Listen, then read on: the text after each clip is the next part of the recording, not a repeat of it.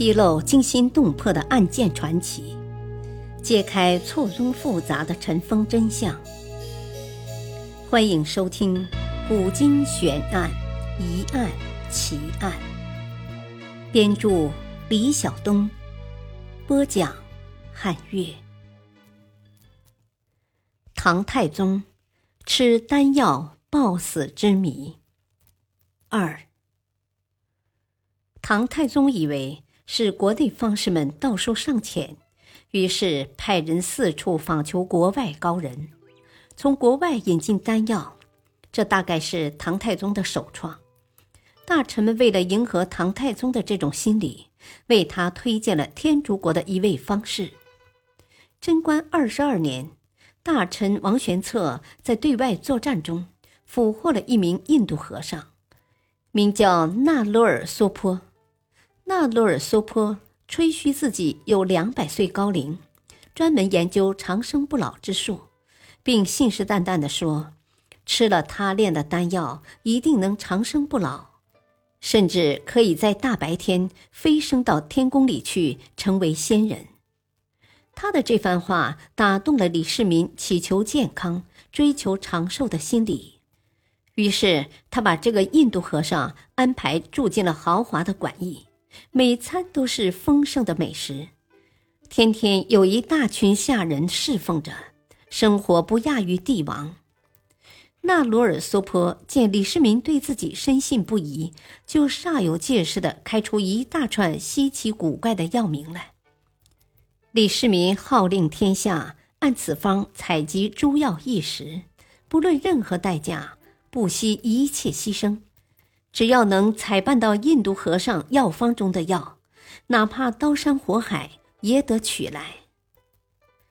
经过一年的炼制，到贞观二十三年春，丹药终于出炉。见到盼望已久的仙丹，唐太宗如获至宝。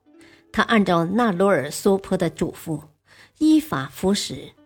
但令太宗万万没有想到的是。长生不老药成了催命药，他服下仙丹之后，顿感不适，病情加剧。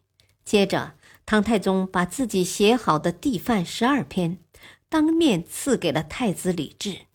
他指着帝范对李治说：“修身治国的道理都在书里面了，我一旦离开人世，要说的话都在这里面了。”你应当求古代的明君贤主做你的榜样，像我这样的君主是不值得你效法的。